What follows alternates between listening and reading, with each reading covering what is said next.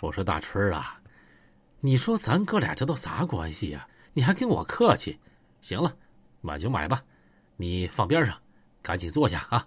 我这儿啊，有朋友新带来的好茶，正好你尝尝。我和海波呀，这刚泡上。海波这个时候也站起来了。春哥来了，啊，海波啊，你也在呢。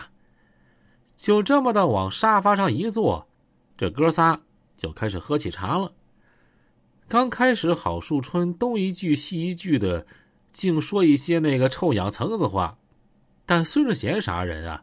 他看出来郝树春好像有事找他。孙志贤拿起一杯茶，就递给了郝树春。大春啊，今儿来是有啥事儿吧？没啥事儿，贤哥，就上你这溜达溜达。这不挺长时间没见面了吗？想你了。哼，大春啊。咱哥们儿都这么多年了，我还不了解你啊？有啥事儿你直接说得了呗。你说都到贤哥这块儿了，你还扯那没鸡毛用的干啥呢？大春啊，有啥事儿你跟贤哥说，别跟我俩家家咕咕的，这也不是你性格啊。郝淑春有点不好意思了。你你看贤哥，你还不知道我吗？我不有点脸小吗？贤哥。那我就不兜圈子，直接和你说了啊！我还真有个事儿，我搁双阳有个老弟儿，人挺好的，也挺讲究的。以前我去双阳的时候啊，也没少帮我。这小子叫李明轩，也不知道贤哥你认不认识？小贤摇了摇头。李明轩，没听说过，咋的了？哎，这不我这兄弟让人给干了吗？他本来谈下一个沙场。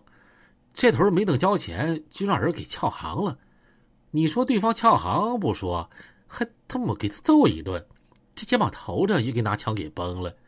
哎呀，可对方他也惹不起呀，自己憋屈窝火的，实在没招了，这不求我让我帮忙想想招吗？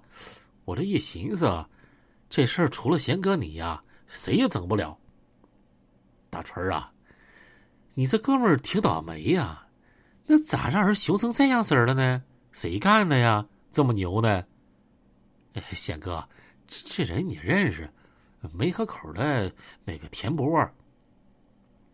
孙志贤一听，脸色马上变了，眼珠子一瞪：“啥？田波？田波上双阳了？”“对呀，贤哥，这小子太不讲究了，搁我这兄弟手上把那沙场给撬了，花了一百五十万。”把双阳董军的沙场给盘下来了，就因为这事儿吧，把我老弟给崩了。小贤一瞅张海波，海波啊，田波到双阳了，这事儿你知道不？这是咱们长春的地界啊。海波这个时候眼神挺迷茫，挺蒙圈的。贤哥，这事儿我也不知道啊。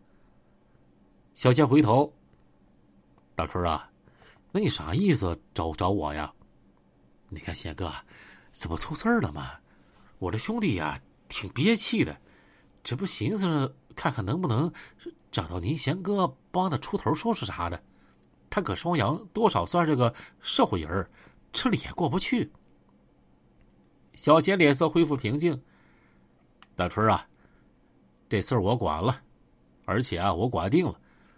我这不是冲你兄弟，也不冲你郝树春。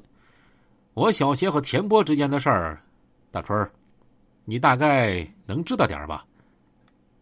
贤哥，我就知道咱们跟田波交过手，上回到通化，咱们去伏击田波，不也有我一个吗？啊，对了，不光那一回，我和田波啊都多少回了，这田波胆儿挺肥呀，我还一直想找他都找不着他，这次他自己送上门来了。还敢来双阳？你这么的大春这东西啊，你拿走。这事儿啊，贤哥接了，和你和你兄弟啊没关系了。不是，你看贤哥，你干哈呢？这东西不是我来找你办事才买的，我是真来看你给你买的，就是给你买的玩意儿。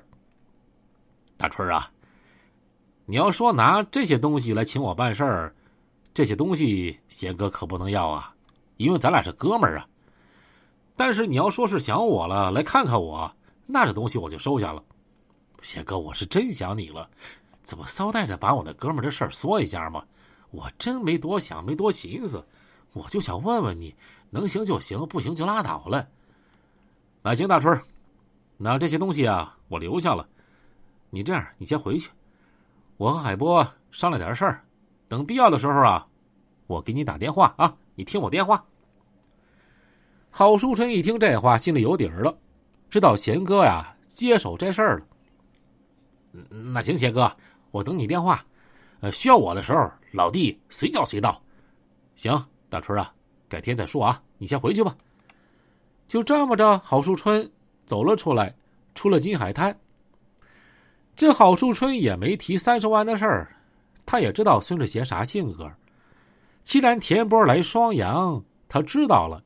这就变成孙志贤自己的事儿了。就李明轩拿出这三十万啊，这孙志贤也不带要的。孙志贤搁那个社会上的脾气一码归一码，有大哥风范。他现在已经不冲着任何人，这就是我小贤自己的事儿了。这点啊，郝淑春都没想到，贤哥和田波的积怨是这么深。再说，郝淑春前脚一走，小贤搁办公室琢磨半天。他琢磨，田波的小子敢上长春来，他以为我不能找他了，是不是啊？以为俺俩的恩怨就算完事儿了？好，那既然你来了，我就必须收拾你。